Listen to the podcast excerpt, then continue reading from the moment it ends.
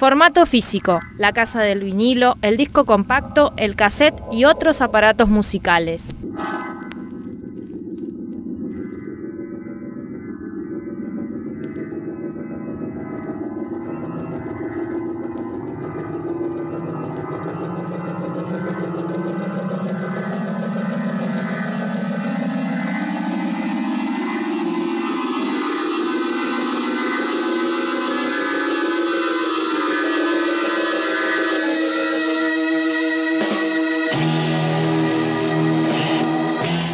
Damas y caballeros, muy buenas tardes, noches, bienvenidos, bienvenidas a una nueva puesta en escena de formato físico.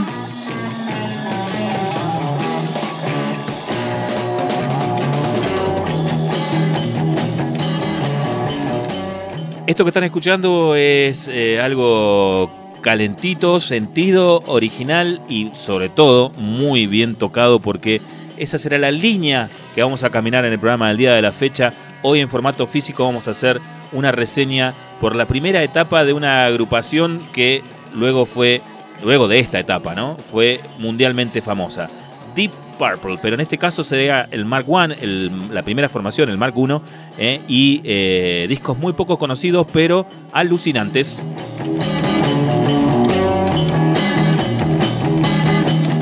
Presento el staff, damas y caballeros, recién se acaba de ir de la consola el señor Fabián Sanzana. Muy buenas noches, descanse Fabián. Entra a la cancha el señor Ariel Dona y también eh, el señor Fido León está en este momento haciendo la producción integral aquí en la radio. Eh, al aire, quien te habla que luego se presentará, pero antes presentar a mi compañero, quizás el presidente del fan club de Deep Purple Mark I en Patagonia, el señor Adrián Rebolledo. ¿Cómo le va?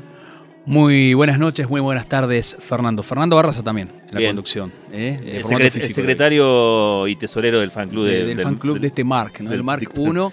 Eh, Fabi, nos vemos. Eh, como bien lo decías, tan bien tocado, tan sentido, tan y, tan de época, ¿no? Tan de época. 55 años ya casi este disco que estamos escuchando. Es el inicio del primer disco. Es más, páseme la tapa y lo voy a mostrar en capital885.com.ar porque el disco que estamos escuchando realmente tiene 55 años. ¿eh? Así es. Es el Chase of Deep Purple. Eh, el primer disco de, los Deep Purple, ¿eh? que esta es una edición original norteamericana que tenés. Así es. es un sello que ya no existe más. bueno, de hecho, tenía contrato con para grabar discos con Deep Purple y este, Tetragrammatron se llama. Eh, Tetragrammatron. El sello que eh, confió, el primer sello que confió en Deep Purple, eh, editando un simple que después vamos, a, estar escuchando, que es Hush, ¿no? Que se, editó el 21 de junio del 1968. Estamos hablando entonces de una formación seminal de Deep Purple. Estamos hablando nada más que de dos años. 1968-1969. Dos años, pero en la práctica en realidad un año y medio, ¿no? Año y medio. Año, y medio, ahí sacando discos, tres discos. Tres discos. ¿eh? Tres discos nada más y nada Fíjate qué producción, ¿no? En un año y medio, tres discos y tres discazos. Y tres discazos, con, ¿no? Con una, con una eh, particularidad sonora y estética cada uno de ellos, ¿no? Bueno, esto se origina en 1967, Fer. Sí. Eh, y la idea es de alguien que nunca no alcanzó a integrar la banda. tenía la idea de hacer Chris Curtis era el baterista de la banda The Searchers. Eh, tenía ganas de hacer una banda eh, que le iba a llamar Roundabout, ¿no? Calecita, rotonda, que vayan girando. Volteretas. Claro. Y habla con un productor, eh, Tony Edwards, que se asocia con otros dos, más y arman una productora que después termina siendo los managers de eh, lo que después se conoció como Deep Purple. ¿Qué pasa? Esta gente, al primero que contratan es ese teclado que estamos John Lord, sí. Vamos, mirá, esta es una manera muy linda de arrancar un disco en el año 1968. ¿eh? Así es. La tecla loca del señor John Lord. ¿eh? Así arranca este disco, con este instrumental que acabamos de escuchar recién de Cortina marcando una era, ¿no? Y entonces es el primero en entrar oficialmente en la banda. Claro, John Lord venía, era muy joven, eh, tenía 23, 24 años, venía de tocar en Art Boots, la banda de Art Boot, hermano de Ron Boot, el guitarrista de los Rolling Stones. Mira. Hermano mayor de Ron. En esa época ni siquiera existían los Faces o estaban ahí. Eh, y John Lord se trae al bajista de una banda que él tocaba, de Potman, que era Nick Simper. ¿no? Ahí ya se va armando el... Y Nick Simper viene con un baterista eh, no recuerdo el nombre ahora, eh, Lee el apellido, Eh, Carlo Lee, Carlito Lee se llama. El. Carlito Lee.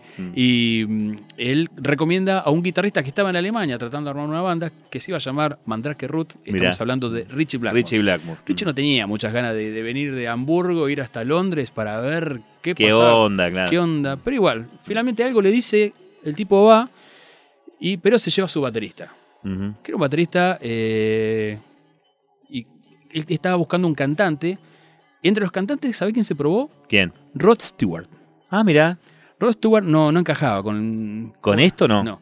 Le habían ofrecido al, al cantante de Epidos, Episode 6, Ujú. que después fue, sí, fue el cantante, pero en Ian ese momento Gillan. dijo que no. Mm, Ian claro. Gillan. Mm. Ian Gillan dijo que no porque eh, Episode estaba ya armada, estaba sonando. Claro, claro. Esto ni siquiera no tenía ni un tema, nada. No, claro, claro. Un- Entonces, ese día que mm, este, probaron a Rod Stewart, que no, otro Rod se quedó con el puesto, que es Rod Evans. Tremendo cantante. Y de ahí cantante. la banda, aún se llamaba Roland Bout, empezaron a ensayar. Lo primero que hacen, eh, esto ya eh, Chris Curtis, era el, el que era baterista, que iba a ser el cantante de esta banda, Claro. ya había perdido interés. Pero este, tanto John Lord como Richard Blackmore dijeron, vamos a seguir con esto porque puede haber algo acá. Y sí, imagínate que dos talentos como el de Sí. ellos dos, como el de Blackmore y, Sí. y el de Lord, se encuentran eh, en un mismo lugar y bajo un mismo proyecto. Obviamente, faltaba una pieza. una magia y una química. Si bien ya tenían baterista, Ujú. eh, Rod Evans y yo tengo un batero que... Y era el señor Ian Pace. Bien, que fue el batero, el único miembro estable de todas las formaciones de Deep. Purple. Eh, cuando van a probarlo, al baterista que tenían, eh, lo mandaron a comprar cigarrillos. Fue así, literal. Lo mandaron a comprar cigarrillos y cuando llegó se encontró con su batería que estaba al revés, porque Ian Pace es zurdo, Zurdo. y estaba tocando ya. Y dijeron, este es el baterista. Así que estaban John Lord, Richie Blackmore, Rod Evans, Nick Simper y Ian Pace. Ese es el famoso Mark I. Ah, se llamaban todavía Run and Bout. Sí. Con el tiempo este, deciden cambiar el nombre y le ponen Deep Purple en honor a una a la canción favorita de la abuela de Richard Blackmore que se llamaba Deep Purple, una canción de la década del 20. Mira, eh, hay una reseña muy linda de Leonardo Bigot para la revista La Dosis, eh, una revista digital que se llama La Dosis, eh, sobre Shades of Deep Purple, que es el primer disco que vamos a escuchar hoy del año 1968. Y dice el primer párrafo, la escena del rock británico ya apuntaba en una dirección más provocadora para finales de la década del 60. Eh, recordemos que estamos hablando de fines del 67 Sí. para grabar a principios del 68. ¿no? Ujú. La mezcla de elementos de la música clásica y el jazz se empezaba a sentir con mayor ahínco. Y es cierto, ¿no?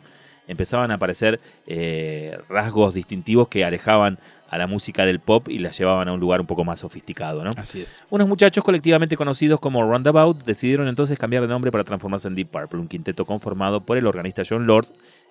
No dijimos en ningún momento John Lord era un bicho de conservatorio. Sí, sí, sí, sí.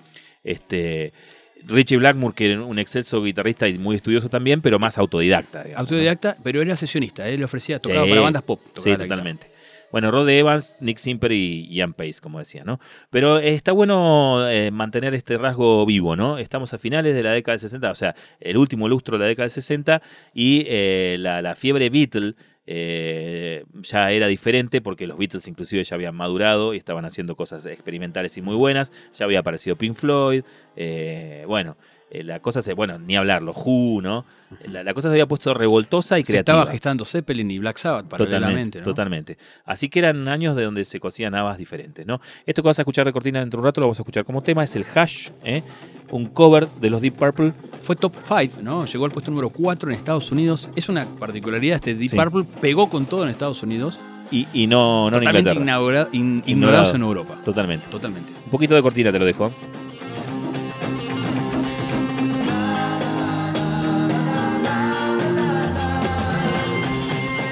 Bien, y yo lo que haría ya es pasar a la primera de las canciones de la noche, como para que la gente, porque este va a ser un programa muy didáctico, ¿no? La gente va a conocer mucha Sí. música en el día de la fecha, porque a Deep Purple se lo conoce por el Smoke on the Water, se lo conoce, bueno, por, por los diferentes hitazos que tuvo a partir de la segunda formación, el Mark II y algunas del Mark III también. Inclusive en el regreso en los 80 también colaron varios eh, hits. Hits, en- este, hasta en la radio, ¿no? sí. Bueno, pero por esto que vamos a pasar esta noche, no. ¿Mm? Así que esta es la celebración y la apología total de eh, el primer Mark, el Mark I de Deep Purple y eh, por ende lo que vas a conocer es música que por ahí ni siquiera escuchaste. Y si la escuchaste vas a decir, mira qué loco lo que están pasando estos tipos Sí. al aire. ¿eh? Y vamos a arrancar con algo del primer disco, que es una canción que la empezaron a, a componer cuando todavía ni siquiera se llamaban Deep Purple, todavía se llamaban Runabout. y que, bueno, era un instrumental al principio, después le agregaron letra y todo eso, esta introducción. Es la versión cantada de Love Head Me, después vamos a escuchar la versión instrumental, ¿no? Porque Somos muy nerds y tenemos... Tenemos de todo, este, ¿eh? Tenemos hasta los lados B, hasta los lados C de, esto, ¿no? Muy bien. Sale entonces el primer Purple de la cancha.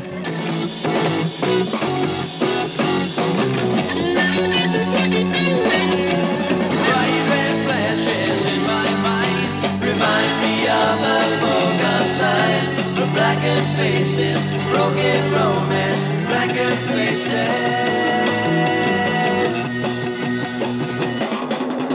My broken heart has bled with memories of a love that's dead. Sometimes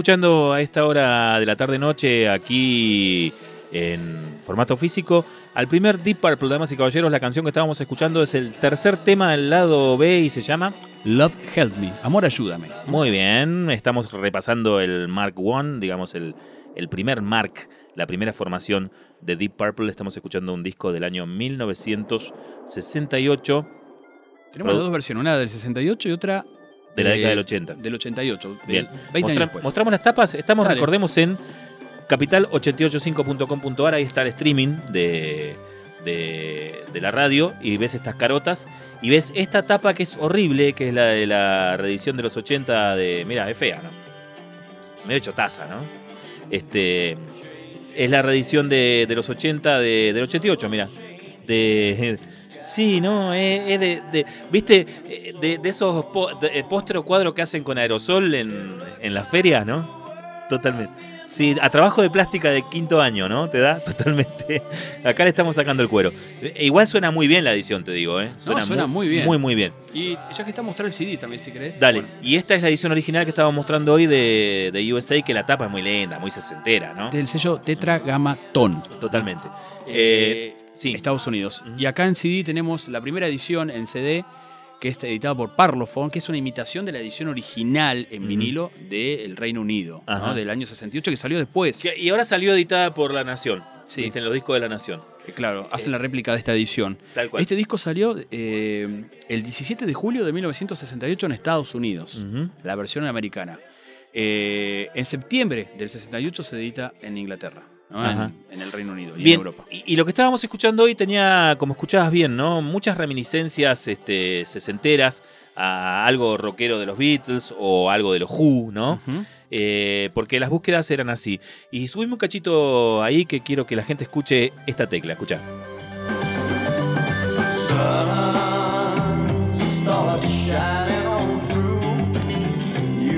Viste que la onda es eh, música sesentera, pero con arreglos finos. Y si tenés a instrumentistas de- y compositores y arregladores de la talla de Richie Blackmore, que lo escuchábamos rockeando con el guagua en el tema de recién, feroz, ¿no? Feroz desde pequeño. Y, y a alguien como John Lord, bueno, tenés garantizado que el disco va a estar bien arregladito. Así es. Y eh, la canción que vamos a escuchar ahora avanza un poco más en el terreno hard rock, combinado con un poco de progresivo, podríamos decir. Sí, Y eh, con mucha influencia de este guitarrista de Seattle, eh, Jimi Hendrix, ¿no? Sí, sí, un gran fanático de Richie Blackmore de Hendrix. Un gran fanático. Es más, aquí hay un cover de Hey Show que no. Digo, digo yo, no, no es una inspiración del original de, de- de Hey Show. Hey Show no es una canción de Jimi Hendrix. Sí. Es una canción vieja, vieja de, de la, década del 40. Eh, Es una de las primeras canciones que habla en contra de, de un femicidio, Sí. ¿no? Eh, y estamos hablando de la década Sí. del 40 Sí. de- del siglo XX, ¿no? Eh, y bueno, Hendrix la llevó a un nivel extraordinario. Y la versión que hay de Deep Purple es genial también. Es genial. Es genial. Eh, bueno, ya vamos a hablar de eso Dale. En, el, en el bloque, En el bloque dedicado a los covers. Acá estamos en el inicio, en el comienzo. En el inicio del lado B suena esta canción que se iba a llamar así ¿no? Eh, la banda. Roundabout. Eh, no, eh, Mandrake, Mandrake, Root. Mandrake Eh, Root. la- el proyecto de Richard Lamos se iba a Sí, llamar sí, sí. Mandrake Root. Después se transformó en un instrumental y Rod Evan le puso letra y quedó así. Bien, vamos a escuchar entonces Mandrake Root. Vamos a escuchar un tema más del Mark I, Noche de Mark I aquí en formato físico. Inevitable en pen- pensar en Hendrix con este riff. Sí, total, escucha.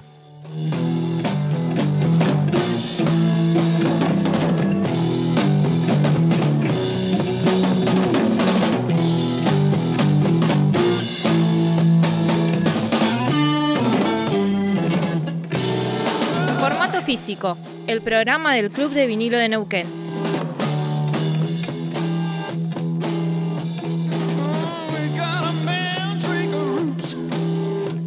We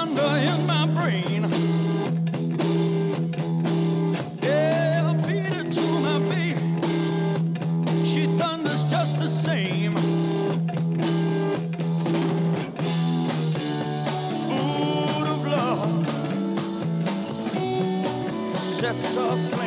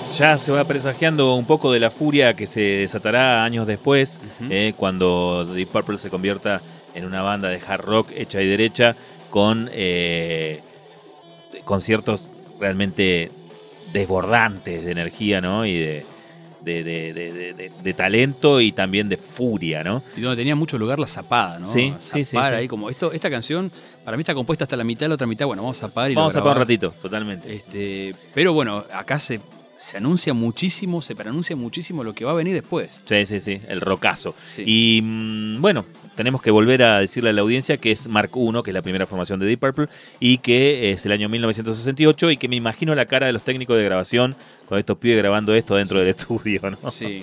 Y que en, en ese Gente- marco. de- Gente de 40, 50 años, imagínate, ¿no? Sí, en, ese, en ese marco, todo este caos musical le sienta muy bien eh, la voz de Rod Evans, acomoda todo ahí.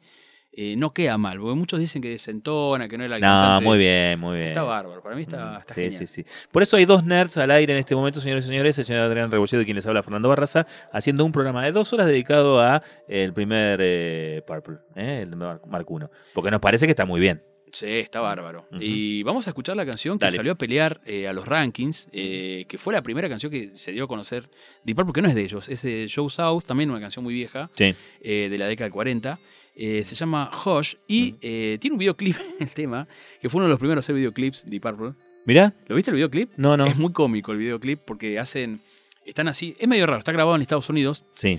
¿Viste Porque que en Estados Unidos fue el número 5. Bueno, eh, en Estados Unidos pegó mucho y Hugh Hefner lo invitó al programa que tenían la Playboy y tocaron en un programa de medianoche, eh, tocaron Hush en vivo. Y de ahí salió el videoclip. Hay un video, hay un video, no, después fueron a otro lugar Sí. donde hay una pileta y el cantante se, se tira en la pileta y bueno, hicieron ahí la mímica, eh, John Lord ni siquiera tiene teclado, sé que toca en un coso, después el otro... Me encanta. O sea, buscalo, buscalo. no entusiasme tanto a la audiencia que se quede acá y escuchando. Después se van Sí. dentro de un rato y lo, lo buscan. Lo buscan. Me dieron eh, ganas de verlo. Está el, el videoclip, que lo había visto. No, no, no, no. Es muy gracioso. Ujú. Está el videoclip de ese, el de Help. El de Help está Ujú. bárbaro.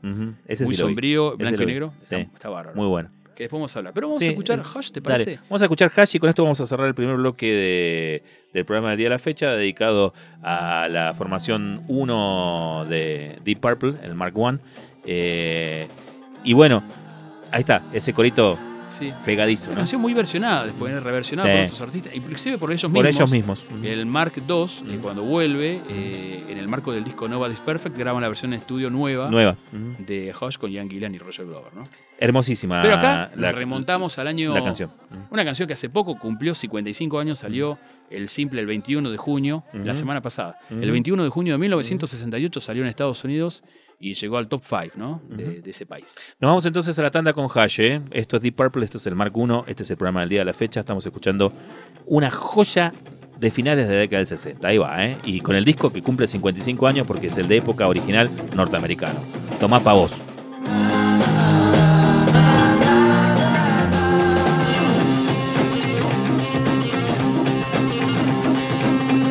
Formato físico, en vivo por Capital.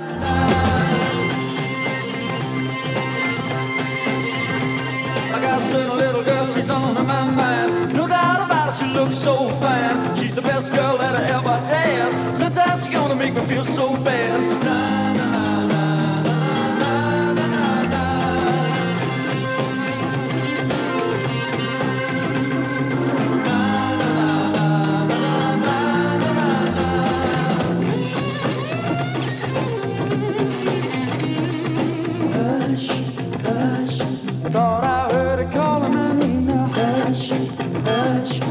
broke my heart, but I love her just same now. Hush, hush. I thought I heard her calling my name now. Hush, hush.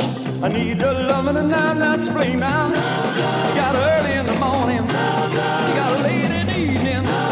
Well, I want and need it. Oh, I gotta, gotta have it. She got love like quicksand. Only took one touch of her hand. Blow my mind so deep that I can't eat y'all and I can't sleep.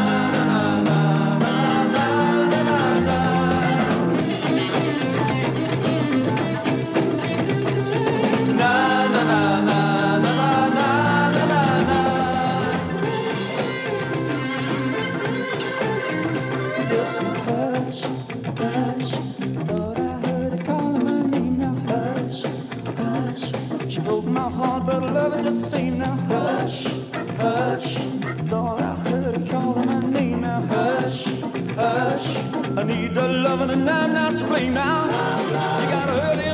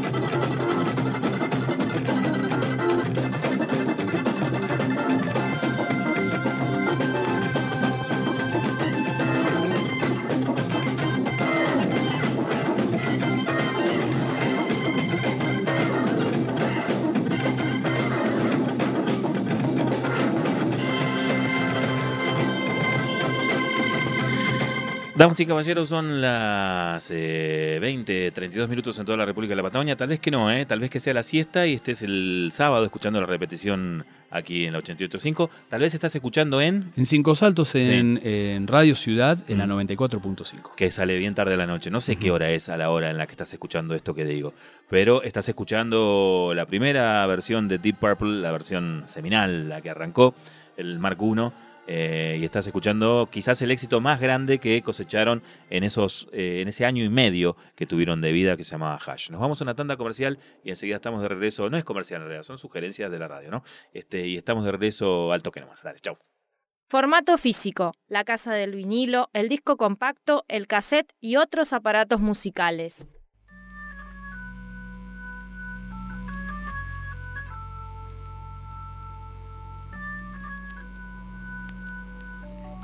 Las teclitas de John Lord nuevamente aquí, eh, sonando en la tarde-noche de Neuquén. Me dice Fabi Sanzana que es medio como. ¿Cómo se llamaba ese que. Raskin era, ¿no? El que predecía el tiempo. El tiempo. sí, Es que es medio Raskin el Fabi, ¿viste? Que va a ser este. Mucho frío y que bailar, dice. Sí. Era el fraseto de antes. Sí, totalmente. y bueno, aquí nuestro Fabi Sanzana está vaticinando la llegada del frío. Está bien, ¿eh? Porque estamos en Puquem, estamos en invierno. Está bien que haga frío. Bueno, es. eh, estamos escuchando algo muy bonito. ¿Qué es esto? Este es un. Porque ahora entramos al bloque de los covers, ¿no? Bien, Eh, ujú. Deep Purple hacía covers, más que covers, reversionaba totalmente, volvía a componer canciones porque en ese momento a la- las compañías discográficas, a los artistas le exigían hacer canciones conocidas. Rompían los quinotos muchísimo con el tema Y de cortina covers. estamos escuchando una canción que aparece en el tercer disco que hace poco cumplió años, cumplió 54 años, y estamos hablando de un disco se llama Deep Purple. Eh, Conocido como Deep Purple 3. claro. Mm. Eh, está haciendo una canción de Donovan, se llama, Donovan era un, era un Chingui chingui. sí, un baladista. Sí, sí. Un, un- un artista pop, muy pop. Era como, no sé, como el, el Donald de acá, puede ser. Claro. Sí, sí, sí, sí. Bueno, eh, para que sea una idea, ¿no? Sí, sí, Eh, sí, está bien. Estuvo muy- bien comparado. Y eh, ellos hicieron, se ve que la compañía le dijo, bueno, tengas un tema de Donovan, hicieron esta canción. Y escuchar a Darky que tiran, ¿eh? La, Claro. la dejo un cachitito ahí Sí. sonando. Va, dale. That's your lot in life, Lelania. Can't blame. Bellísimo. Yo leía las características eh, para describir el sello discográfico a Deep Purple y decía, por ejemplo, John Lord no era lo que parece, que es un tipo impredecible, con Sí, mucho sí. temperamento. Mm. Blackmore, que era, era la, la mente, el cerebro. Eh, la fuerza era Ian Pace. eh, la fuerza que acompañaba a Nick Simper. Y el romántico de la banda, Rod Evans. ¿no? Y acá lo demuestra con ese timbre Bien, eh, bien, bien romántico. ¿no? Bien, bien, bien. Eh, bueno, eh, esa exigencia de grabar covers se, se sigue dando durante la década del 70, durante la década del 80, durante la década del 90 también. Eh, en muchos artistas, las compañías discográficas apostaron siempre a que los artistas vuelvan a reeditar este, eh, músicas que, que fueron famosas en algún momento.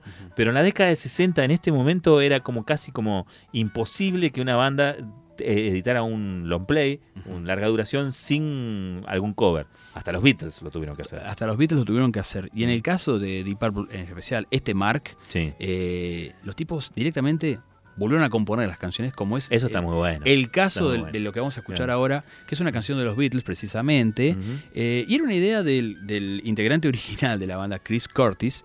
Eh, él había tenía la idea de hacer eh, Help lento, ¿no? Hacer Sí. una nueva versión de Help. No, viste que el Help original es vertiginoso, es rockero, es- Sí, sí. tiene ribete hard rock eh, y es un pedido de auxilio muy, muy contundente. y muy vivaz, aparte. Muy vivaz. Acá no, acá baja totalmente las Uh, revoluciones y es una cosa. Lo volvieron a hacer el tema, realmente. Eso está muy bien, eso está muy bien. Y me imagino que le debe haber hecho comer las uñas a más de un, de un ejecutivo de la, de la discográfica, aunque eran discográficas chicas. Aunque era, eran eras en donde se podía experimentar y estaba todo bien. eh, el que pidió el cover de Help y le dieron esto no de haber quedado contento. No, No, haber pedido ¿no? que hagan una cosa similar. Haceme algo alegre, querido. Sí. Eh. Lo que nunca escuché una, una opinión de ni de Lennon ni de McCartney de esta versión, a ver qué, le Mira, parece. sería lindo preguntarle al Maca, ¿no? Pero el Maca es muy chévere, va a decir Sí. que está lindo, Sí, yo creo, ¿no? Bueno, comienza así, bastante psicodélico. sí, re psicodélico. Psicodélico, medio eh, spacey, ¿no? Un Ujú. sonido. Ujú. Mucho espacio, muchos efectos, Ujú. mucho teclado, protagonismo. Y así comienza. Tiene un videoclip muy lindo esta canción. Véanlo, porque está bueno. Sí. Blanco y negro. blanco y negro, donde se ve que marca el- con el plato. Viste que el, el golpe que hace Ian Pace acaba acompañando Sí, y después hace en contrapunto. sí. Es al revés. Sí, sí, sí. Hace, va, va variando el tiempo. O sea, estamos escuchando a un nerd del Mark I y un nerd de la batería también, ¿no? Claro. ¿Mm? Pero fíjate, ahí, ahí se cruzó. Eh, sí, Se totalmente. cruzó y después acompaña. Acompaña. Muy bien. Eh, vamos a escuchar entonces el Help. ¿eh? La- el- en este bloque de covers del primer Deep Purple. Si no te enamorás de este Deep Purple, no sé. No sé, no qué está. tenemos que hacer. Ite, ite. Este, y estas reversiones que son realmente encantadoras. Quizás una de las más encantadoras es esta versión de Help. Escúchala.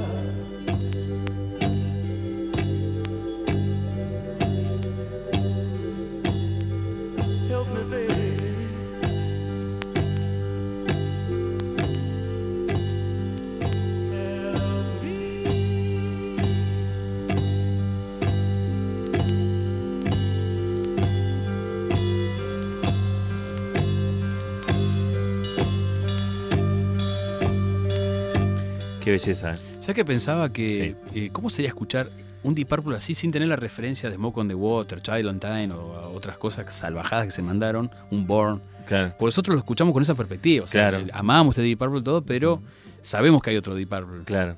No, no podemos. Yo a veces hago el ejercicio de desprenderme de que existe otro Deep Purple y concentrarme en este con Rod Evans y Nick Simper. Pero escucharlo por primera vez haber sido una cosa Fascinante. época, ¿no? me, me- me hubiese gustado estar ahí. ¿eh? Sí. Bueno, estábamos escuchando la versión de Help eh, del primer Deep Purple Mark I al que le estamos dedicando el programa del día de la fecha, que, que es una versión, como todas las versiones que vamos a escuchar de, de este Mark I, eh, que, que más que un cover es un, un remake, una, Sí. una, una, re- una reversión, una, una nueva hechura. ¿no? Acá eh, a mí me da la sensación de que respetaron la línea lírica, o sea, el, el melódica de la canción, pero Sí. después le construyeron todo alrededor, le hicieron toda la parte lenta, los arreglos, ese corte con el solo del teclado, después la guitarra cuando entra. catedral, en, catedral. el, ¿no? en el caso Mm. de este, eh, respetan muchísimo el formato de la canción en sí, el- pero le agregaron otras partes Mm. que dice que tiene cosas de música clásica. Para mí, me hace acordar un paso doble. No, ese es el, fragmento de sombrero de tres picos de Manuel de Falla. Claro.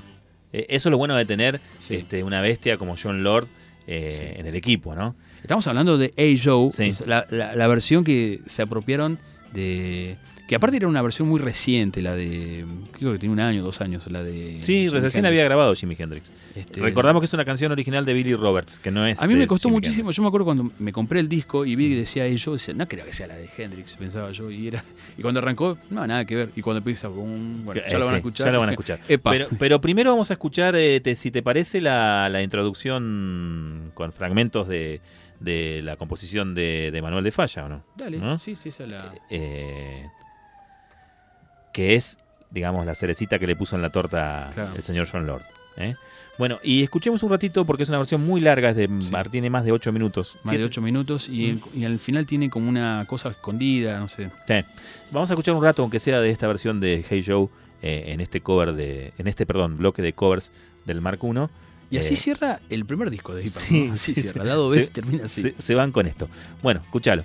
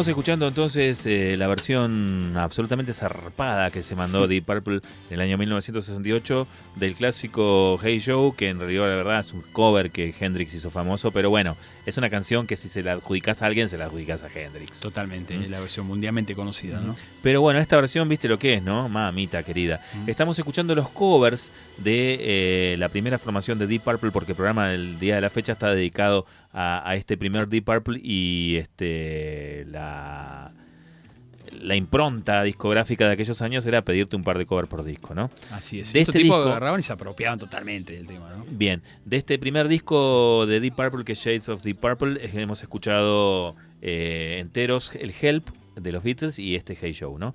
Ahora nos vamos a ir al siguiente disco de, del Mark I, que es el libro del Taliesin.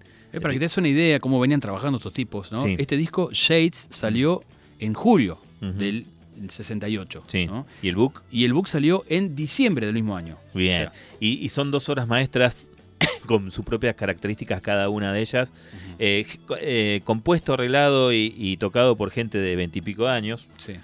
no me quiero poner viejo choto, pero qué bueno que es pensar, ¿no?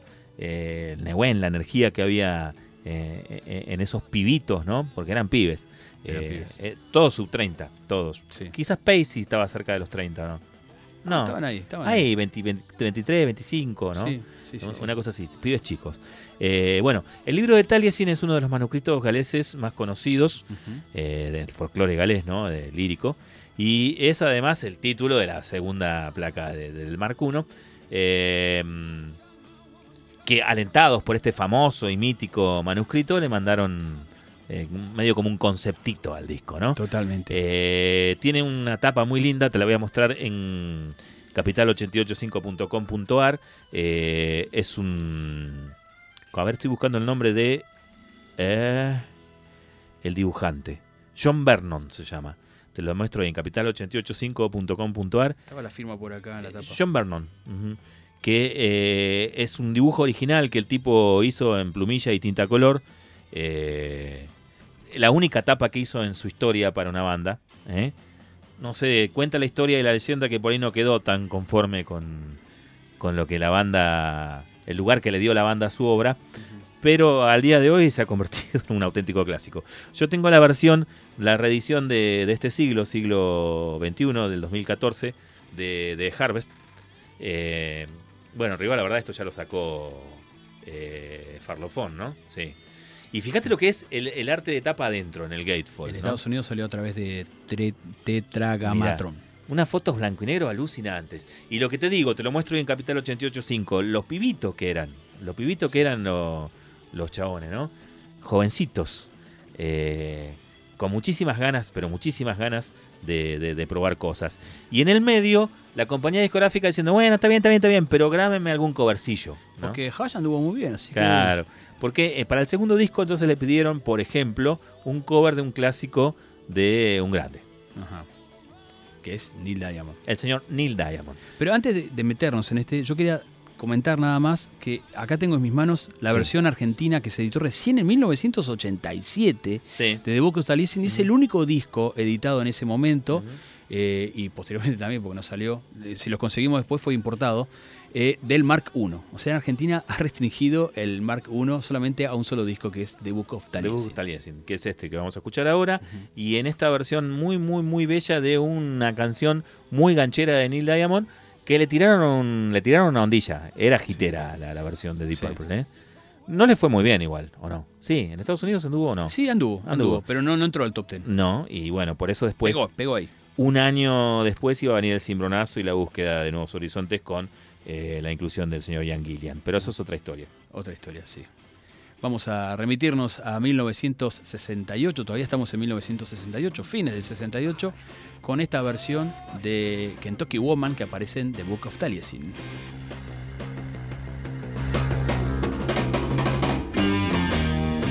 Kentucky woman, she shines in her own kind of light.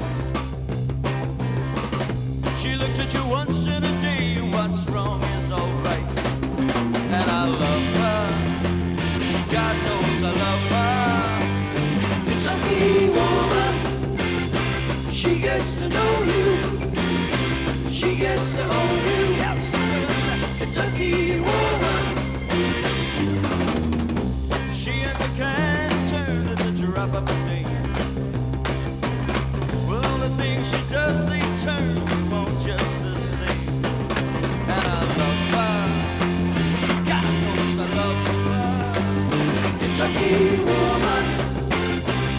gets to know you. She gets to hold you. Kentucky woman. I don't want much. The good Lord says beneath my feet a gentle touch. And that one girl in life is sweet and good. There ain't no doubt. Talking about Kentucky woman. She gets to know you. She gets to hold you. Gets to. Kentucky woman.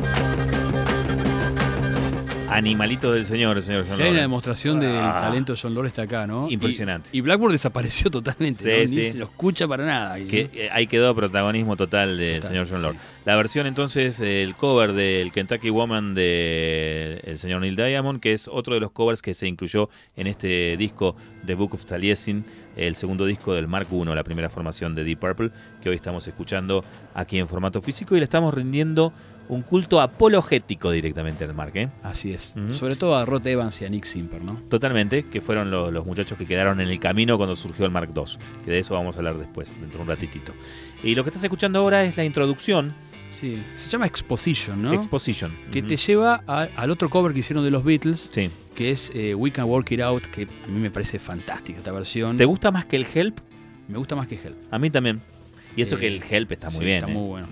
Porque acá tienen unas cosas más hard rock, respetan bastante la estructura original, ¿no? Sí, sí, Ahora sí. la hacen un poco más lenta, pero tienes ese, ese tempo muy de hard rock que después se hace muy en las composiciones Emblem- propias, ¿no? Emblemático de Deep Purple. Así que bueno, me parece que estaría bueno cerrar el bloque 2, el bloque de los covers, escuchando aunque sea un ratito del We Can Work It Out. ¿eh? Siempre se dijo que la canción eh, es un contrapunto perfecto entre McCartney y Lennon, ¿no? Porque McCartney habla de podemos solucionarlo, eh, es muy positivo, y. Lennon dice, pero la vida es muy corta, ¿no? Sí, es De- este, es cierto. Siempre me quedé con esa imagen de esa canción, que, que, es- que son dos emociones, ¿no? Que conviven, ¿no? Un, un- por un lado, un, un tipo optimista que dice, lo podemos solucionar, que podemos seguir, y el otro dice, pero la vida es muy corta, Tal cual. no hay tiempo. Bueno, escuchemos un cachito entonces de cómo versionaron los, los Deep Purple este, el We Can It Out. Tremendo, ¿no? Esto es We Can Walk It Out, que cierra el lado A de The Book of Taliesin. Marco 1 de Deep Purple, señoras y señores, esta noche aquí en formato físico. Try to see it my way. Do I have to keep on talking till I can't go on? While you see it your way, run the risk of knowing that our love will soon be gone. We can work it out. We can work it out.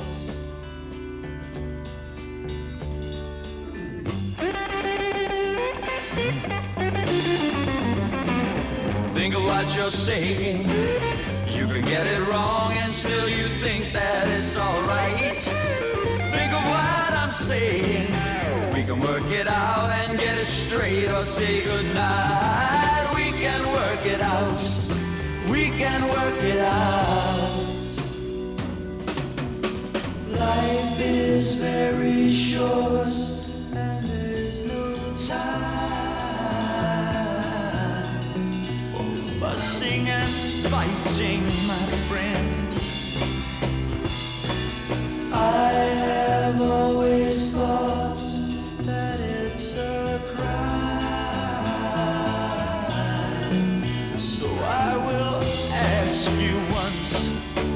again.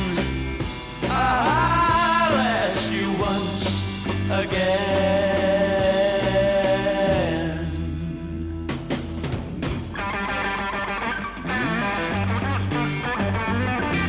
Try to see it my way. Only time will tell if I am right or I am wrong. While I see it your way, there's a chance that we might fall apart before too long. We can work it out. We can work it out.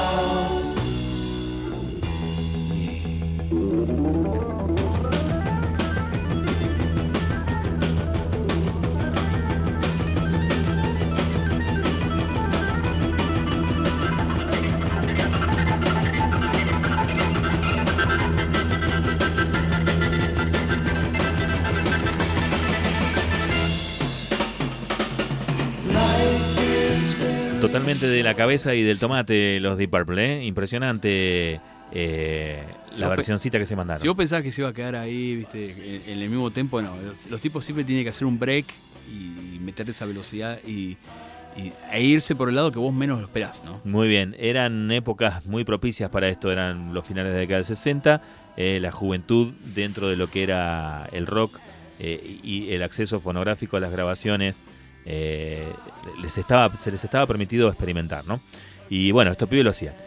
Y eh, también había presión de, de- de la, así empresarial, ¿no? Porque no por algo se mandaron el cambiazo que se mandaron después de, de cambiar de cantante, Claro. de buscar otros rumbos, ¿no?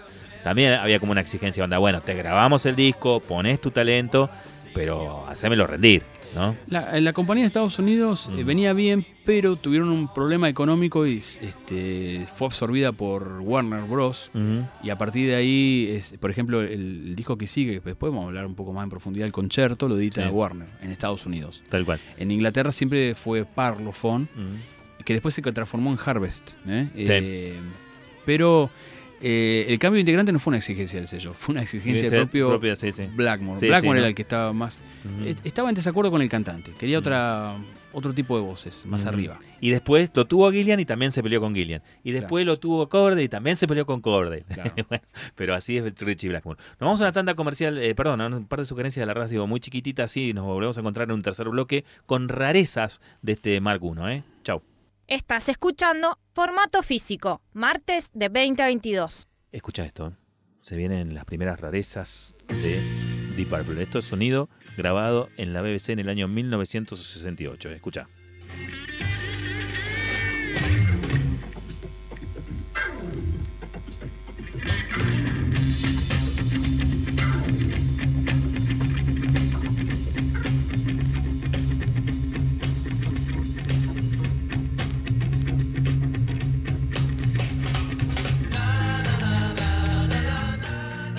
La carita de Ariel Dona cuando lo escuchó, ¿no? BBC en el año 1968. Qué bien registrado. Qué bien registrado que está.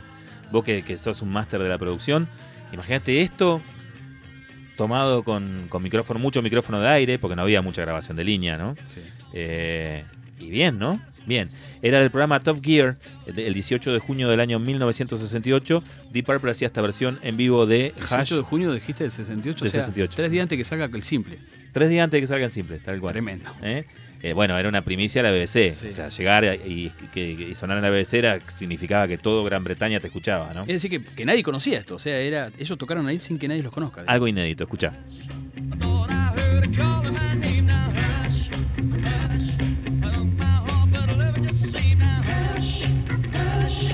Y esto es parte de las rarezas que vamos a tener en este tercer bloque dedicado al Mark I, en este caso un picture disc que se llama The BBC Sessions en 1968-1969, que termina con algunas grabaciones eh, con el nuevo cantante de la banda que iba a ser Ian Gillian. ¿eh? Eh, tenés Hash, tenés One More Rainy Day y Help de ese mismo día, el 18 de junio del 68. Tenés eh, grabaciones en el Dave Simon Show de julio del 68, donde hacen And the Address, eh, la instrumental. Eh, en el Top Gear de febrero del 69 hacen Emareta, hacen Ring That Neck y It's, It's All Over, En esa época, Maretti iba a ser el single. tal cual. Y en el lado B ya tenés a Hey Show, eh, Hey Bop, Every Bop. ¿Y un cover es? ¿O- sí. Y después tenés, eh, The Painter, mirá. sí, The Painter y La Lina. Sí. Y ya lo tenés ahí a Ian Gillian, terminando con Ricochet, eh, Bernhard Flown, Speed King, una versión de Speed King muy linda. ¿Berhard Flau lo hace Ian Gillan? Sí, Qué bueno, es una rareza, ¿eh? eh, totalmente. No, no, si acá hay cosas muy bonitas, muy bonitas. Porque recordemos que Berhard Flau aparece en el tercer disco y es de Rod Evans. ¿no? Es de Rod Evans. De la etapa de Rod Evans. Tal cual. Bueno, ¿qué ibas a decir? No, que este, te iba a preguntar si el, el picture de otro tiene una foto o algo, porque se ve. O, o no, no, no, es simplemente si Eh, se alcanza a ver ahí en la cámara el disco este de colores girando, no, no. No llega a tomarlo, ¿no? No, después lo mostramos. Calenchu. Después cuando lo saque lo, lo muestro. No, si la cámara le preguntaba al, al Fido, no se ve, ¿no? Esta bandeja de acá, no. Bueno, después lo- cuando lo saque lo muestro. Eh, es un disco, claro, se ve muy lejito, dice. Eh, es un disco que tiene, este, bueno, este sobre. Los picture discs suelen tener eh, tapa muy fome, ¿no? De, de la, la- la bolsita de, de nylon de buen gramaje y un obi, ¿no? Que es una tira así. Eso sí le voy a mostrar en capital885.com.ar. Y si todo sale bien, me llevo la- el streaming de, de video hoy eh, de aquí y mañana lo subimos al, este, a- al Facebook de el Club de Vinilo de Neuquén. Hasta que las compañías discográficas digan, no, no, no, esto tiene derecho, sáquenmelo. Pues hasta que eso sucede va a estar ahí en, en- Pero va a haber un lío entre Tetragamatron. Sí, ¿no? Que este, se lo arreglen sí, entre sí, ellos. Harvest, Bueno. una mezcla. Mañana lo voy a probar de subirlo. Muy bien. Eh, ¿Ese quién lo editó? ¿Sale ahí, no? ¿El sello o, o es medio piratón eso, no oficial? eh, no, no. Mira, No Kidding se llama eh, el sello. Ah, Es medio Sí. piratulis. es medio piratules, pero está bueno. Está Sí, bueno, me encanta. bueno. Sí, sí, sí. Ujú. Dice This recording public dominio. eh, Este, este, estas grabaciones son de público dominio. Ajá. Eh, eh, y claro, porque en 1988 es como que quedaron liberadas las patentes del- de estos fonogramas. Ah, ¿eh? bien. Así que aprovecharon y los editaron todos juntos. ¿eh? Todos juntos, listo. Muy bien. Eh, ¿Qué quiere que arranquemos escuchando? En este bloque, 1985 se edita un compilado a nivel mundial en Argentina, se editó Anthology. Yo a través Sí. de este compilado, yo me lo compré en esa época, eh, yo era muy chico, tenía 14, 15 años? Ajá. y ahí este, descubrí que había otro Deep Purple. Bien. Así fue, y escuchando Hush me enamoré. Ujú. Este, y bueno, hay una canción que me gusta muchísimo, que es la que vamos a escuchar, que es la cuarta de este lado, Ajá. que se llama Shadows. Shadows fue una canción que compusieron cuando se llamaba Runabout y lo grabaron en esa época. Fíjate que las sesiones de grabación es, es totalmente anterior a Hash y todo eso. Y está sacado un viejo acetato, dice acá. ¿Pero es del 67 o del 68? 68. 68, principio del Pri- 68. principio del 68 se nota que la banda suena mucho más primitiva, todavía mucho más primitiva, y se escucha el. porque está sacado un viejo acetato que lo tuvieron que eh, di- eh, digitalizar en el año 85, 84 Sí. para incluirlo en este compilado, y se escucha el ruido, que en ese momento no existía la tecnología para eliminar los ruidos. Ajá. El disco y se escucha en el. Su eh, pequeña fritura. pequeña fritura. Es una canción muy Beatles, se llama Shadows, es una canción propia que el sello le rebotó. Ah, mira. Le rebotó y bueno, quedó guardado y esto lo encontraron en la década del 80 y ahí recién se editó y se conoció mundialmente. Ahora las reediciones del, eh, del, Shades of Deep Purple la incluyen. ¿no? Está muy bien. Con mucho mejor sonido porque ahora la tecnología Se te puede restaurar, claro. Así que ¿La escuchamos, te parece? la escuchamos ya. Dale. Te invito a escuchar este tema. Es un temazo, a mí me encanta. Bien Vitelo lo dice. Y bien prehistórico, ¿eh? Ahí va, ya. Muy prehistórico. ¿no?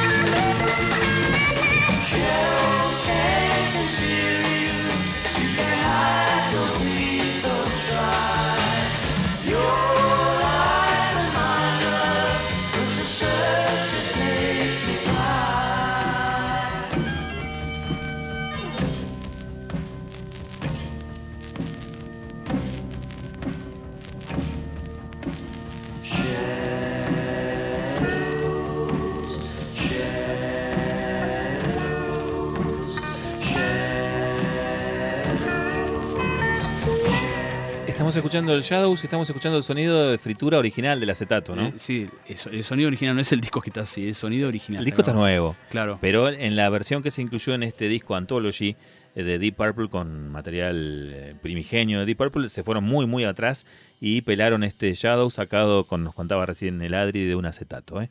Bien, estamos escuchando en el bloque de es rarezas. muy lindo este compilado, si lo pueden conseguir. Se consigue, ¿eh? Se ¿Sí? consigue, ¿En sí, vinilo? En vinilo. Mira, Esta, esta es la versión original del año 85.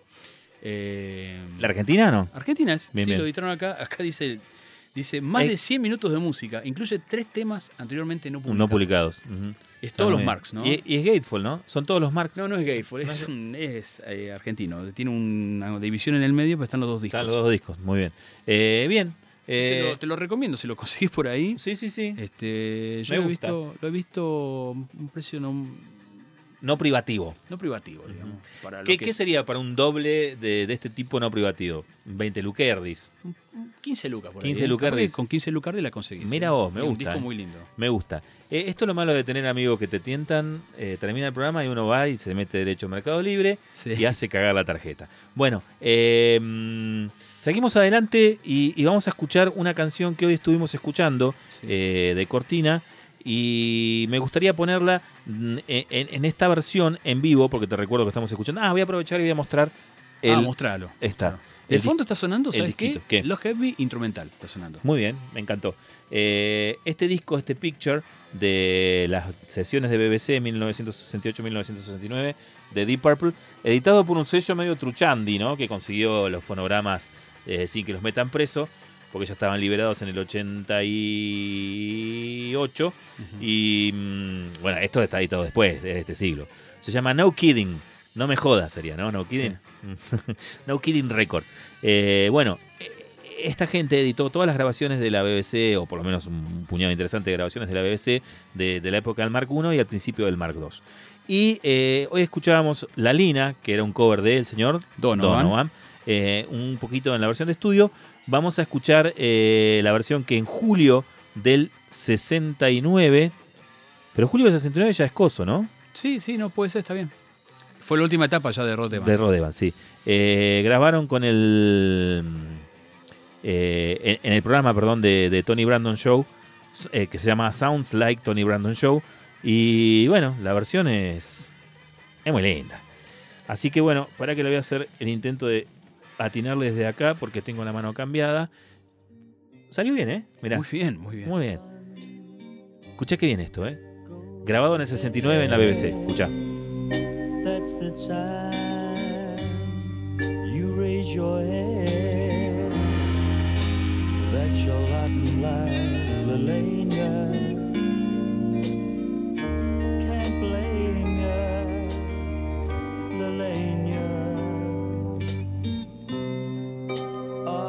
tart, la di da. Can your part? ever get much sadder. That's your lot in life, Lelania. Nobody blames ya, oh Lelania.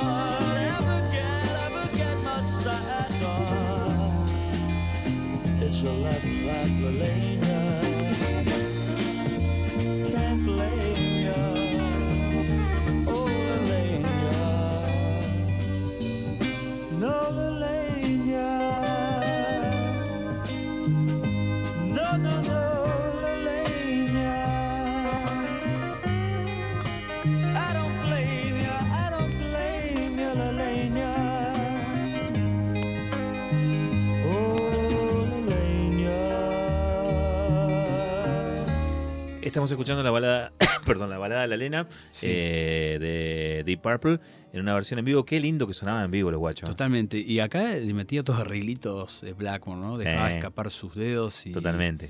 Este, unos fraseos muy bluseros, ¿no? En, en la versión de estudio estaba más controladito. Más controlados, sí. Bien, y a- aquí se termina en este disco de las sesiones de BBC 1968-1969, que es una cara y media dedicada a Rod Evans, y aquí se termina la joda y comienza el nuevo eh, Deep Purple, eh, el Mark II, en este caso grabado en eh, Simons on Sunday, que así se llamaba el, eh, el programa, en agosto, fíjate vos, un mes después de lo que acabamos de escuchar, el Ricochet y ya el señor Ian Gillian cantando. Escuchá.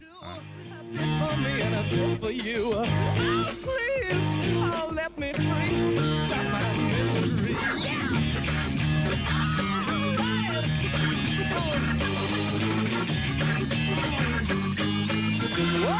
Era ¿Cómo, sonaba- cosa, ¿no? cómo sonaban los culiados? Bueno, sí. eh, de todas maneras son otras vibras, ¿no? Son dos vibras muy diferentes. La del Acá, Mar- si querés, podés poner un poquito de Aleluya, que está la tercera. la, la tercera de acá, Sí. que fue... La primera Contá. grabación oficial en estudio con Ian Gillan, ¿no? Antes, antes del concierto, ¿no? Muy bien, Este- para que lo voy a poner un cachito de acá. Esto entonces fue la primera grabación del Mark II. Sí. Ujú. Que es una canción muy Rod Evans. Muy Rod Evans, Mm. tiene, tiene esa cadencia, bueno, está compuesta con el mismo espíritu, Sí. pero bueno, eh, era un, fue un capricho en realidad. La banda estaba bien, estaba bien la banda, era un capricho de Blackmore, de que no le cerraba el cantante y no le cerraba el cantante y bueno, Lo terminó rajando. lo terminó rajando. Convenció a John Lord y dijo, bueno, si vos te parece necesitamos otro cantante y bueno, se notó la diferencia. Sí, necesitamos otro cantante, pero me hubiera gustado un disco más con Rod Evans. A mí también, a mí también. Pero bueno, hasta porque venía evolucionando bastante bien. Sí, sí, sí. Que después vamos a hablar en el último bloque de la evolución de la música de este Mark. I, ¿no? Tal cual. Bueno, vamos a escuchar entonces un poquitito de cortina de la primera grabación de Ian Gillian, o sea, ya el primer Mark II, eh, o sería el proto Mark II.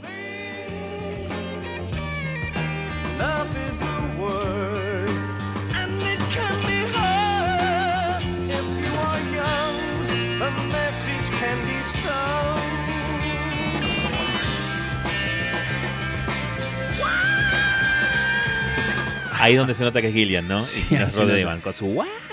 Bueno, eh, escúchame, Cerramos este bloque de, de rarezas, eh, siendo las 9 y 25 ya casi, eh, con un tema que a vos te gusta mucho. Un tema que me gusta mucho que... eh, ¿Por qué te gusta tanto? Me gusta porque tiene una, tiene una onda muy, muy hard rock eh, y a la vez eh, tiene una cosa como un dejo de nostalgia, no sé. Es una canción que la, la letra la hizo Rod Evans pensando en una chica que le gustaba mucho, se llamaba Mareta, que era una integrante del grupo de baile Hair, Eh, que era un grupo De la, comedia musical sí, de, la comedia musical Hair. Y él, pretendía este, conquistar a la chica, pero finalmente la chica no le dio bolilla. Y que, pero quedó una linda, muy linda canción y que tiene una vibra así entre romántico y hard rock el tema, ¿no? ¿Te gusta? Tiene, el final tiene como un solito de, de batería de Ian Page, no sé, medio raro eso. Es una canción muy rara, así que la escuchamos si te parece. Bien, y Fue un single. eh, ¿entró en algún disco? Cuéntele, cuéntele. Quedó fuera, quedó fuera del. Iba a estar en el tercer disco, Deep Claro. Purple, y que salió como single, y bueno, fue rescatada para los compilados y las versiones posteriores, reediciones posteriores. Eh, por ejemplo, acá tenemos una reedición en CD Sí. del Deep Purple, si querés lo puedes mostrar. Ahí está. Y ahí, sí aparece está. Mm. Emareta, ahí, sí- ahí sí aparece Mareta y, y- Inclusive aparece una versión, o sea, la versión de estudio y también Sí. aparece la versión del BBC Top Gear. Así es. Eh, bueno, em, ¿te gusta? ¿Es una canción que te gusta? Sí. Es más, ¿te gusta tanto que eh, si tuvieras una banda de cover de Deep Purple le pondrías Emareta? Emareta, sí. Tenía, tenía, tenía ganas de hacer una. de, de esta etapa de Deep Purple. ¿Y dónde vas a conseguir un chango que cante como sí? No sé, pero bueno, era una idea que tenía hace mucho. Con un- tenía un amigo, tengo un amigo que es tecladista y queríamos un- una noche de, de- que nos pasaba un poco de copas delirando con Deep Purple, con este Deep Purple. Claro, Ya estaría bueno hacer un, una banda de... un tributo a, a este Hay- Deep Purple. hay que Mark pelar, I. eh. Sí, hay, que, pelar. Bueno, eh, Que se llame Mareta. totalmente. Eh, y yo te decía que me parece que por ahí vi que había una banda. Después vamos a googlear a ver si es Sí. así o estoy flasheando. Se puede poner varios nombres. Shield, le puedes poner Shield. Ah, pero poner- Mareta está re bien. Sí. Bueno, escuchamos Emareta y, Y, con también, y también tiene esa onda de la guitarra a los Hendrix, ¿no? Sí, 100%. Y con esto cerramos el bloque de rarezas del Mark 1, ¿eh? Dale. Yeah.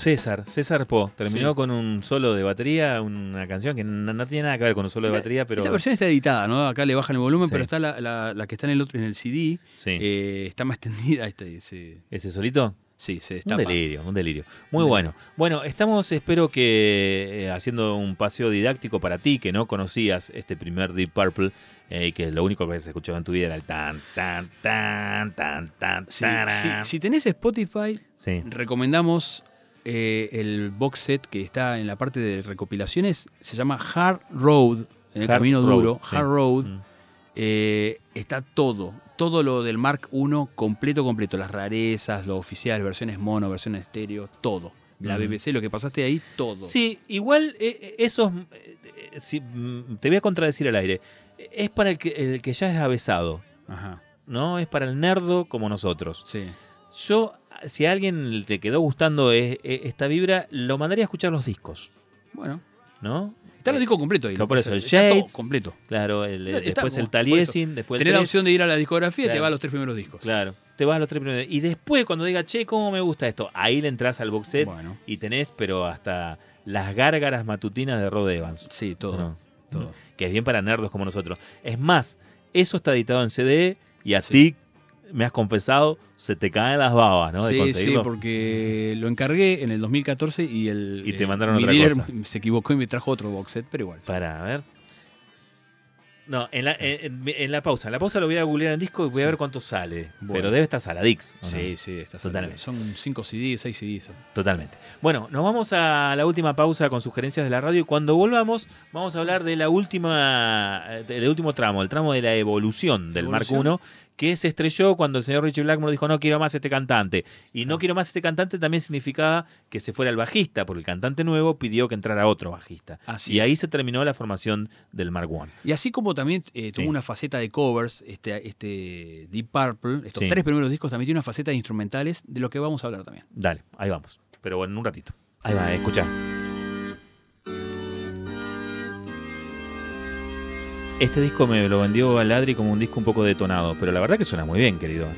Suena muy bien. Porque lo rescaté. Muy bien. Tu hice- le le Un- pasé por todo, lo lavé y después le puse la, la plasticola. ¿Esa te la sabías, Ariel? No, ¿no? Haces girar el disco y le vas tirando concéntricamente desde acá, desde el medio hacia afuera, plasticola de la, de la escolar, la blanca, ¿no? Cola vinílica. Y después le pasas con una. con la sube, ponele, ¿no?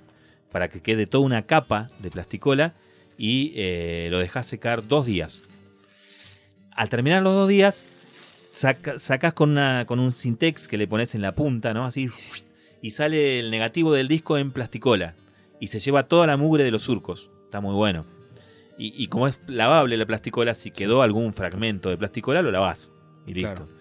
Eh, es muy buen método para, para rescatar discos. ¿Eh? Salió negro el coso, así que la Sí, mugre ¿no? que le saqué, sí, no. Pero muy no bien, muy bien. Y lo voy a mostrar en cámara. Esto es eh, simples, eh, los lados A y B Deep Purple, con una tapa horrible también. ¿no? Horrible. Sí, Mm. es edición argentina de año 80. Mm, Mirá lo que es esto. Bueno, R. en, en CD salieron dos versiones. Sí, sí, ¿no? A lo Robert Palmer. En CD salieron dos versiones. A ver. Está esta, que es la primera edición del año 93. La muestro en capital885.com.ar. Y después tenemos la versión doble, que es del 2010, que está tremenda. Trae todo, todo, todo, todo, todo, todo, todo.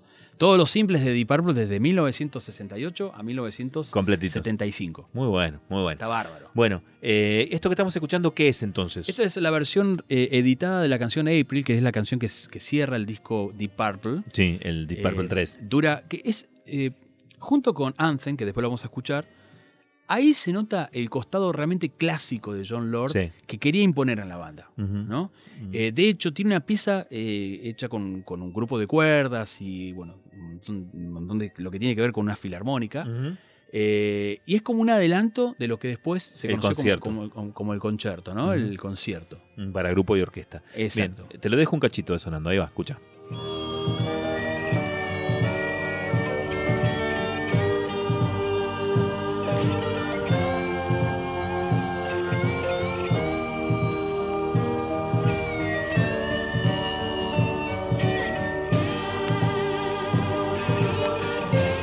Bien, y mientras giraba la pausa de recomendaciones de la radio, estuve buscando el box set eh, que anhela el señor Adrián Rebolledo y vamos, tenés que armar un cafecito o algo así Sí. para comprártelo, pues está caro, querido. ¿eh? Sí. El Hard Road eh, de Mark I Studio Recordings 6869, eh, que son 1, 2, 3, 4, 5 CDs. ¿Mm? Así es. Y está más o menos entre 45 y 60 euros. ¿eh? Más los despachos que dependen de donde te lo manden. Por ejemplo, casualmente está en los lugares más caros de Europa para despachar, que son España, eh, Reino Unido y Austria.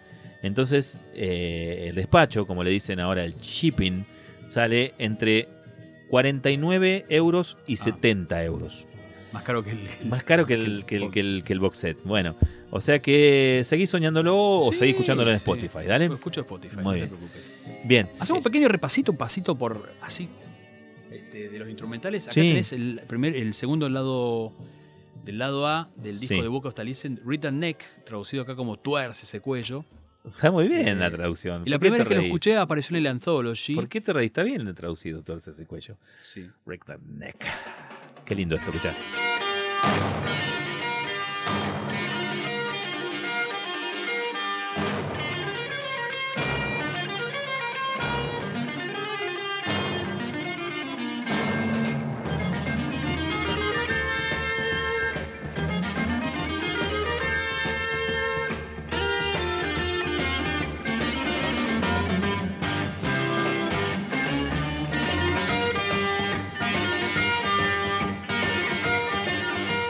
Tiene un pequeño colorcito ya el Mark II también, ¿eh? Te voy a Sí, decir. sí, ¿eh? sí, sí. Acá tiene un solo de guitarra al final, viste, que está hace, que se panea de un canal al otro. Sí, sí.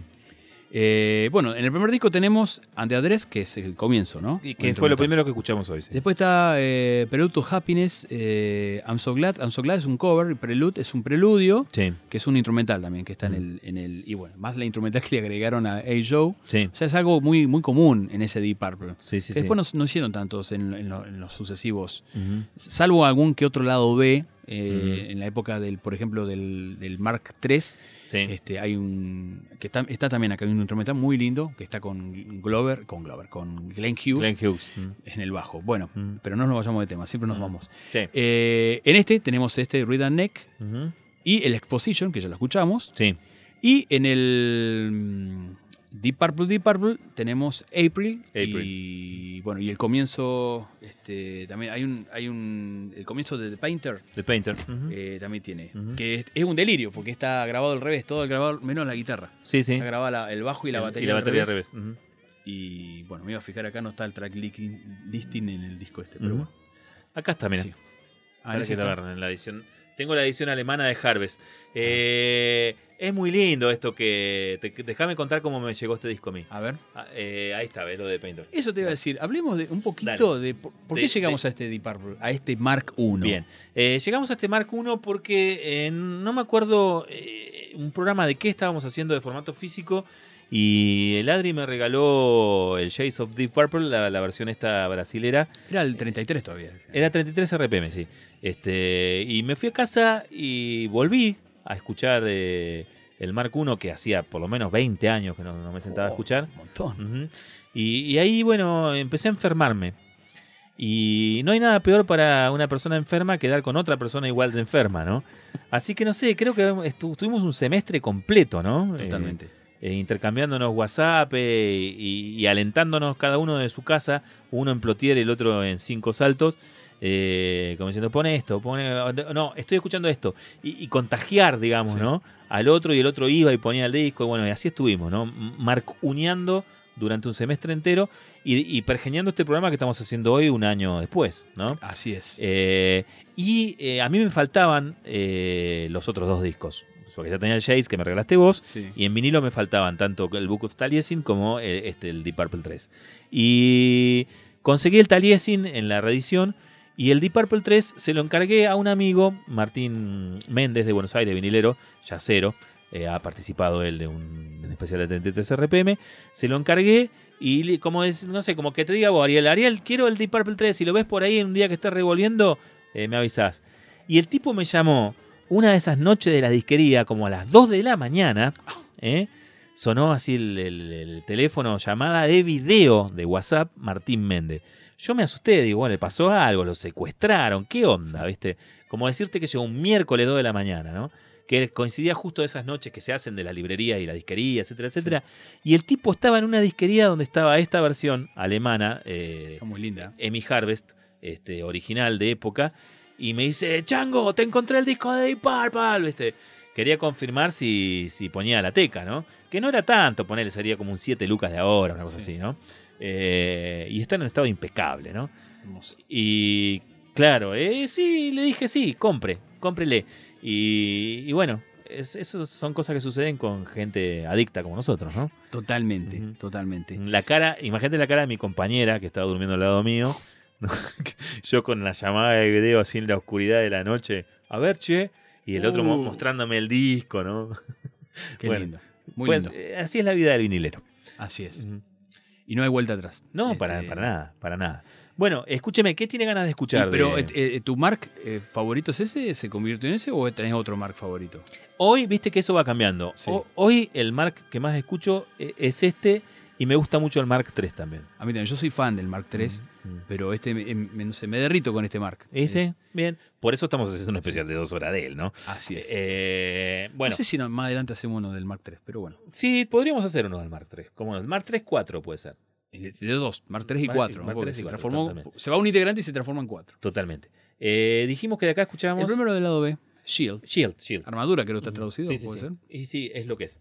Eh, Sí. Bueno, Book of Taliesin eh, abre así en su lado B, que fue el segundo disco del Mark 1. Esta es la evolución del sonido de este Ujú, Mark, ¿no? Que, como dijimos antes, yo esperaba otro disco más. Porque daba para. Quedó más. cortito, quedó cortito.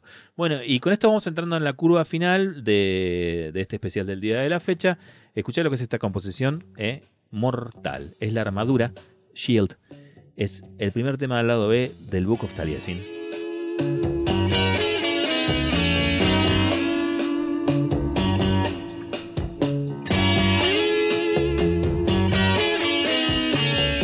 Físico, el programa del Club de Vinilo de Neuquén.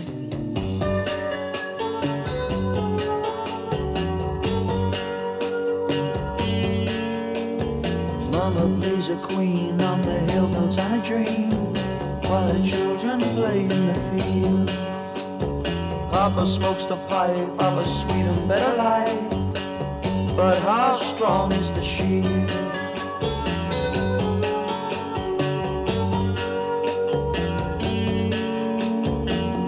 Peace be found on the carpet above ground, where sky is forever blue? So let it pass, baby, now, the slow inviting cloud which may take me from you.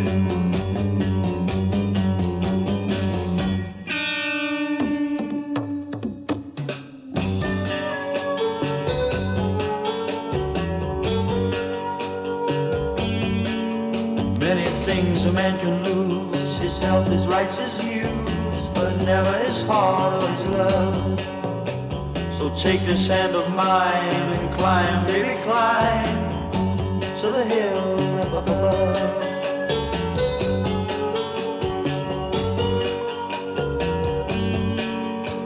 Now you can play a queen on that hill built on a dream, while our children play in the fields. I can smoke the pipe of a sweet and better life and trust in the strength of the sheep.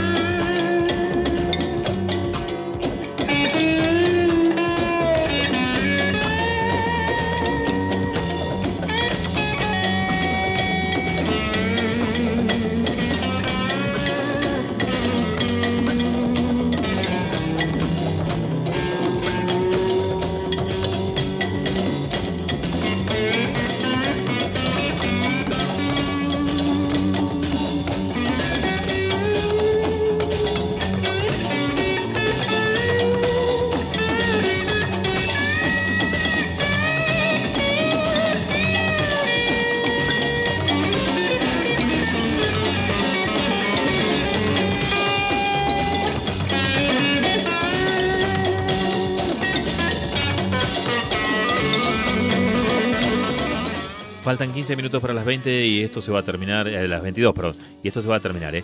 Digo esta hora y capaz que no es esta hora, capaz que vos estás escuchando el programa en la repetición de la siesta del sábado aquí en Capital 885 o en... En Radio Ciudad 94.5 por la noche, ¿no? Lo pasan por Bien, noche. bien, bien nocturna es la salida. Saludos a Seba. Allá en Cinco Saltos, saludos al Seba.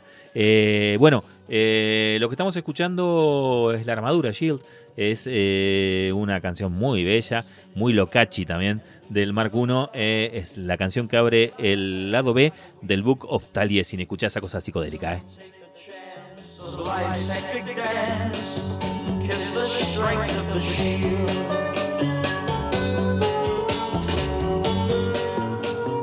Todo esto que escuchamos hoy pasó en el transcurso de un año y medio, ¿eh? desde 1968 hasta la segunda mitad del año 1969. Entre componer, reversionar, Mm. a salir a tocar, tocar en la BBC, Grabar. grabar, ir a todos lados, la verdad que Tres discos grabaron. vertiginoso lo, lo de, Deep Purple. ¿no? Súper prolífico, muy rico todo, digamos, ¿no? Si lo pones en contexto, alucinante. Por eso, eh, eh, la pregunta es, si, ¿por qué te gusta el Mark I tanto? Eh, es contexto, ¿no? Porque como no No. conocemos todo el devenir de Deep Purple a, a través de las décadas, sabemos que este año y medio fue una locura, Totalmente. una explosión de creatividad. Escuchá lo que es esto, ¿eh? Impresionante. Y totalmente ignorados en su país, ¿no? Sí, totalmente. Bueno, vamos a dejar girando el disco porque eh, aquí viene una de las composiciones más lindas ahora, ¿no? De, de- de- de la historia del Mark I, que es Anthem. Que Es- muestra el costado más neoclásico de John Lord, ¿no? En la composición, en la mitad de la canción se parte en dos la canción, es un sí. lento, es una canción romántica, linda, pero en la mitad se parte y se convierte en una cuestión musical demasiado con mucha altura. Eh, tiene unos arreglos de cuerdas. Espectacular, un solo de Blackmore que con mucho sentimiento, mucha melodía, la verdad que una cosa indescriptible casi. Anthem es, eh, vendría a ser el himno. Himno, Mm, sí. mm. No sé Y cómo lo tradujeron acá. sí, debe ser himno, porque de otra manera no lo pueden traducir. No sé. A ver, fíjate, Lo de Emi te sorprende Sí, con, sí. Su, con su. Sí, himno le pusieron. Himno, muy bien. Eh, bueno, escuchémoslo, dale. my open window. Then I start to remember the girl that brought me joy. Now the night winds softly blow sadness to tomorrow bringing tears to eyes so tired. Eyes I thought could cry no more.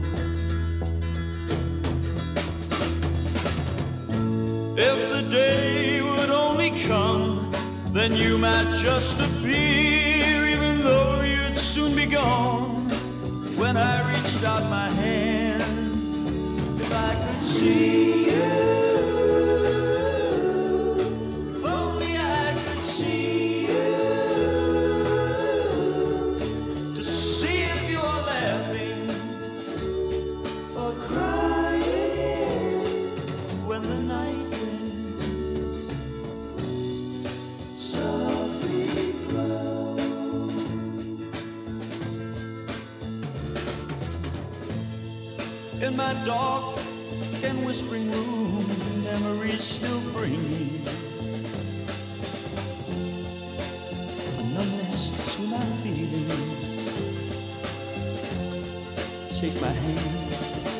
And my brow. In the warm and fever dark, heart is madly beating. My crazy thoughts are whirling.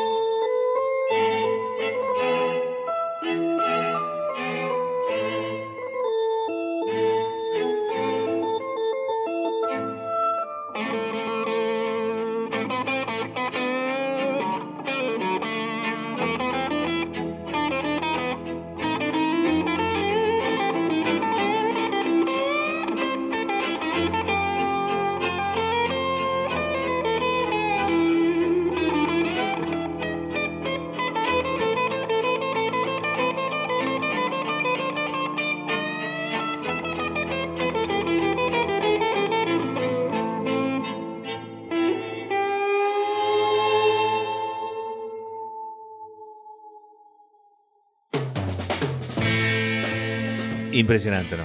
Impresionante. Y, y bueno, no volvió nunca más esto a Deep Purple. ¿eh? Deep Purple No. tiene cinco décadas de, de vida y, y ha hecho de todo. Eh, Fer, vos te pones a pensar que hay músicos clásicos tocando acá. Sí, sí. Es- es solo- no, porque si esto hubiese sido, Y- hubiese sido grabado, Lord. claro, grabado en los 80, lo puedo hacer con un teclado también eso, Sí, eso, sí. pero no, No, acá no, no. son tipos que tocan Se pela. y en esa época existía, existía el prejuicio del rock and roll, Sí, o sea, músicos, sí, sí, sí, porque hoy eh, tanto Deep Purple como los Beatles que grabaron con, con músicos concertistas Sí, sí. en estudio, Sí, sí. este, hoy los Beatles y Deep Purple son cualquiera puede ir a tocar, de hecho bueno Deep Purple después hizo una aventura con una orquesta. Pero en ese momento era como había un cierto prejuicio. Bueno, John Lord accede a tener eh, a la Filarmónica de Londres porque era concertista. ella Sí, tenía- sí, sí, sí, tenía su prestigio también. Y son tipos que eligieron el rock, ¿eh?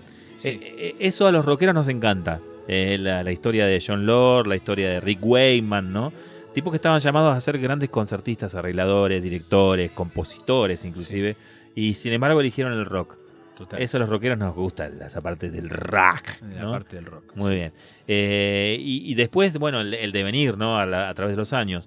Eh, en el año 2006 creo que saca John Lord un disco que se llama Picture Within, eh, que también tiene varias piezas compuestas este, para pequeñas orquestas que son geniales, ¿no? Un tipo que no perdió nunca eh, el pulso. Eh, a finales de, o mediados de los 70 fue que sacó Sarabande. A fines de los 70. A, a fines de los 70 sacó Sí. Sarabande, ¿no? Seten- Año 77. Y- 77. Y, ese picture, te corrijo, eso salió a fines de los 90. Porque en el. Picture Within, ¿estás seguro? Sí, 1998-99. Porque. ¿No es del 2000 ya? No, en el 2000 salió, que se grabó en el 99, el, el aniversario del concierto y ahí lo incluyen, Picture Within. Tenés razón, es de finales de los 90. Bueno, pero un tipo que no perdió nunca jamás el pulso eh, para componer cosas deliciosas y arrancó acá, cuando era Sí. pibito. eh, arrancó Ah, cuando sí. tenía veintipico de años. ¿Qué te parece si vamos escuchando un poquitito de, eh, como para ir cerrando el boliche ya, Sí. un poquitito de una gran Oh. canción? Esa canción tiene ese tono también que me recuerda de Mareta, Sí. eh, que tiene es- es- esa vibra, eh, ese hard rock, Sí, sí, sí. Eh, pero acá tiene un clavicordio, así Sí. como un solo. Está tremendo este tema. Y sí, escucha, esto es parte de la evolución de este Mark I. ¿eh? Esto Blind es se llama temazo. de- Blind, del último disco del Mark I. And in the water, such a sad face, slowly drowning. Such a sad face. If only I could change the seasons like a poet, I've my reasons. It started to snow July. Wonder why. Never did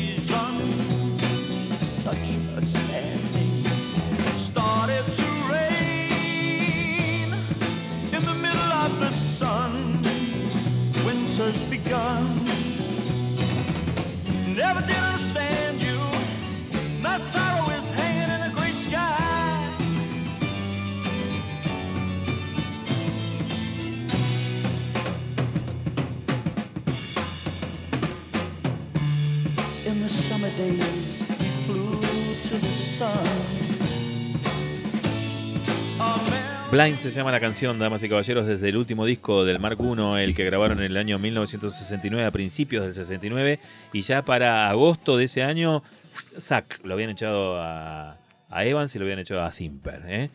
Eh, bueno, espero que te haya gustado el paseo que hemos hecho por esta, esta versión que, de, de Deep Purple, que es la primera, la primigenia del Mark I, que no nos cansamos de repetir eh, eran pibes de veintipico de años que recién estaban empezando, que no eran una leyenda ni mucho menos, y que apostaban a, a, a- a una estética y una composición de calidad, súper de calidad. Y en un año y medio te clavaron tres discos. Tres discos con mucha variedad, con, eh, bueno, de todo, ¿no? De- Acá está el clavicordio que decía, escuchás. Sí.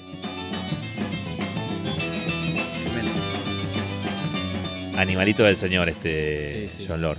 Que encima estaba haciendo todos estos discos y las presiones de la gira, etcétera, etcétera, y estaba componiendo el concierto para el grupo de orquesta, ¿no? Así es, ¿no? Que después se desata con todo, ¿no? Qué grande. Bueno, eh, ¿con qué querés que cerremos este especial? Vamos a cerrar con una canción que se llama Hat Flown y es como, bueno, el pájaro a partido, ¿no? Sí. Este, como nosotros, ¿no? Eh, después de esto Ah, sí. partimos. Nos vamos Así. con esta. Nos vamos con esta y eh, a los que escuchan otro Deep Purple, que les gusta mucho el Deep Purple de Ian Gillan y por ahí se cansan un poco de ese, van a encontrar frescura en este Deep Purple. Tiene Sí, sí. frescura. Vayan, vayan, vayan, busquen y, y Que disfruten. es algo muy lindo que, que una banda tenga frescura y en estos años tenía mucha frescura este Deep Purple. ¿no? La semana que viene nos vamos a encontrar con otro capítulo de formato físico del programa del Club del Vinilo de Neuquén. Hoy te acompañaron en la consola el señor eh, eh, Ariel Dona. Eh, sí. Eh, me tildé, ¿no? Por completo. Claro. El señor, ah, porque iba, te iba a decir Adrián Dona, porque iba a No, mezclar no. Adrián, claro, a- a- a- Adrián Rebolledo. ¿Te llamas Adrián también? Ariel Rebolledo. ¿También te llamas Adrián? Ah, mirá. A, A, D. Esa, muy bien. A, A, D, como los cosos de los CD, ¿viste detrás? Por Ariel Delgado, eh, eh, por un locutor que había por acá. Eh, o sea, AAD, como los discos. Claro, los CDs. Los CDs que decía AAD. Bueno, Adrián, eso de Nerd, fue un comentario bien de Sí, Nerd. sí, sí. el señor Adrián Rebolledo eh, haciendo cositas al aire y, y quien te habla, el Fer Barraza. Bueno, eh, nos vamos entonces con el pájaro se fue, se tomó el palo, se Sí, fue. es el track 2 del lado 2 Ujú. del disco Deep Purple. Y con esto se fue Rod fue el Evans y se fue el programa. También. Se fueron todos. Un abrazo grande, nos encontramos la semana que viene. Chao, che.